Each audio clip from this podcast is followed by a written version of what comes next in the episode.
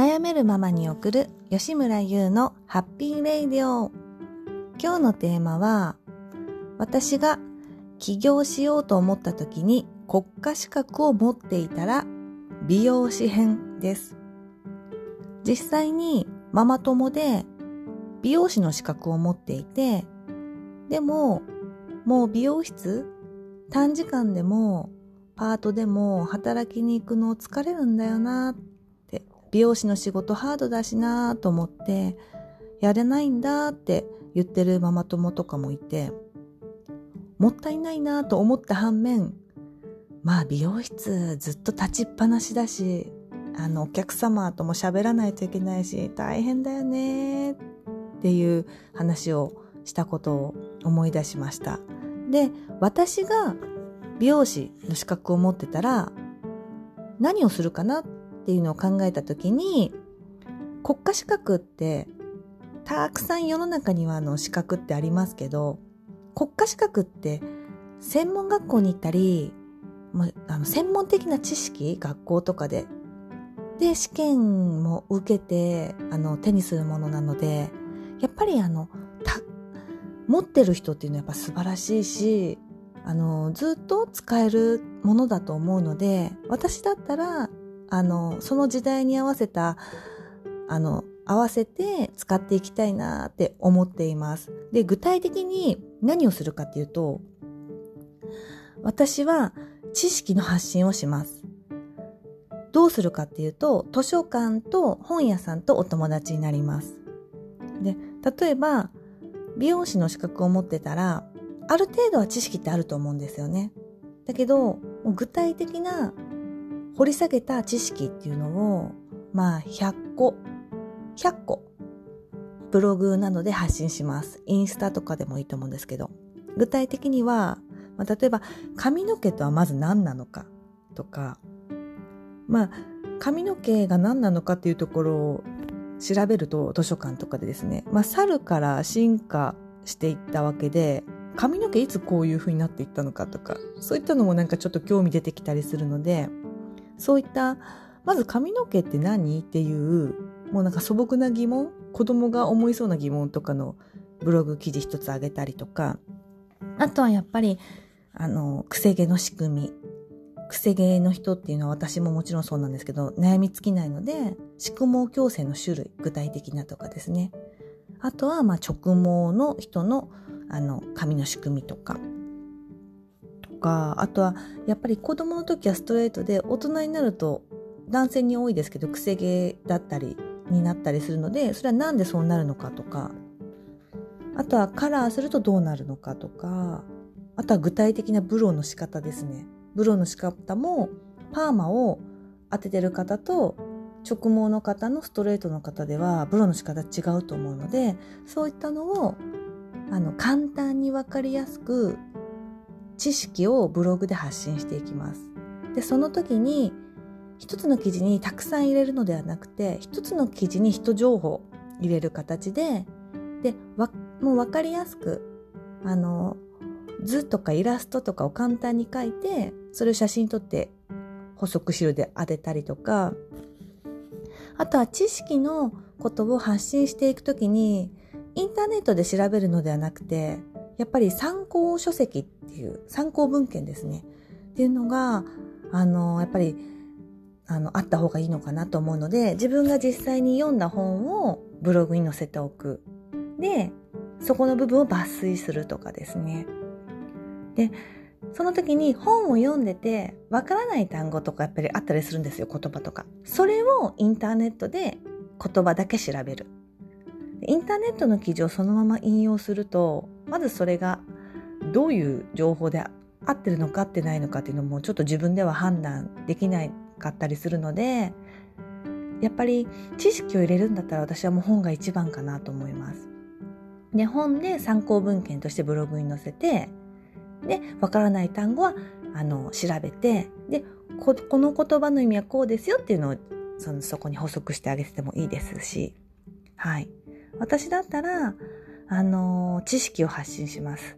で、あの、その時に美容師の資格を活かして働きたいんだけど美容室では働きたくないんだよなっていうその方の悩みでで例えばじゃああの自分でお友達の子供のあのヘアアレンジをしたり例えば結婚式の時のヘアアレンジをしたりメイクもしたり浴衣の着付けをしたりお客様の自宅訪問をしてそこでしてあげるっていうのをするのはどうかっていう話もあったんですけどそれももちろんやってる方もたくさん私も知ってていらっしゃるからあのそれも一つの方法だと思うしあやってみたいと思ったらいいと思うんですけど美容室に勤めに行くのと同じぐらいっていうかそれ以上に結構大変だなと思ったんですよステップをよく考えたら例えば私こういった自宅訪問でヘアアレンジします。メイクもしますっていうブログ記事で告知を書く。実際集客をかける。実際お客さんから問い合わせがあって、お客様に、あの、どういう風にするか聞く。日時を決める。自宅を聞いて自宅まで行くとかってやっぱステップすごい踏むので、お客様とのやりとりとかにもすごい時間取られるので、結構大変かなと思ったんですね。やる作業が多くて。だから、やってみたかったらやるのはいいけど、労力はすごくかかるなと思ったんですね。なので、もし自分がやるんだったら、もう、外に勤めに行って疲れる、あの、人間関係とか、あとは時間の拘束もきついって思う。でもなんか美容師の資格活かせたらいいなって、もし自分が思っていたら、知識を100個書きます。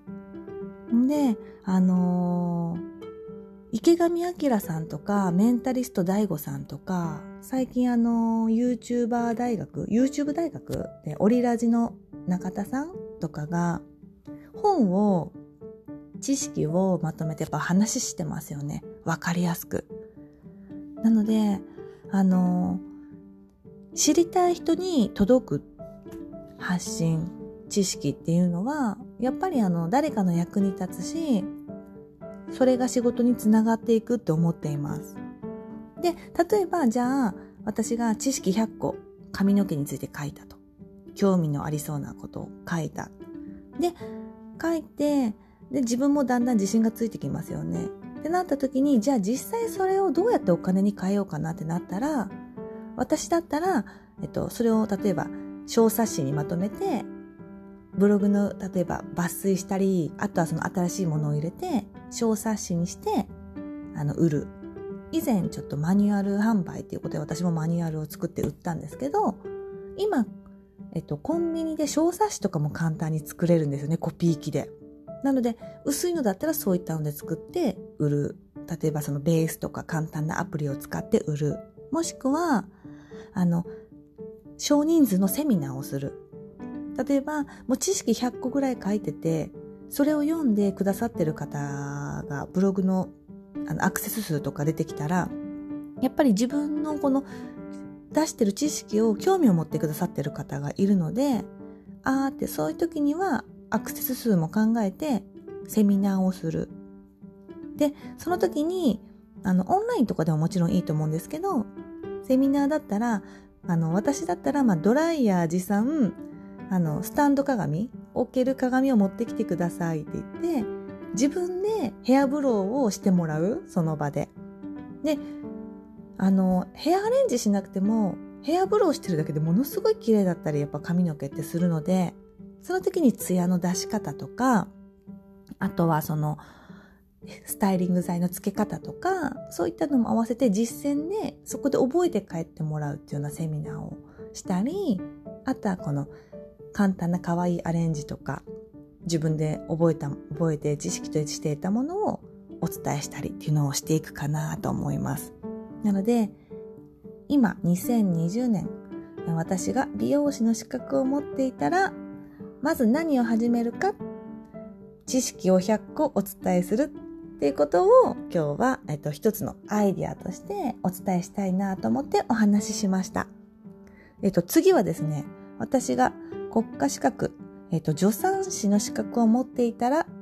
どうするをお伝えしたいと思います。それではまた次のラジオでお会いしましょう。吉村優でした。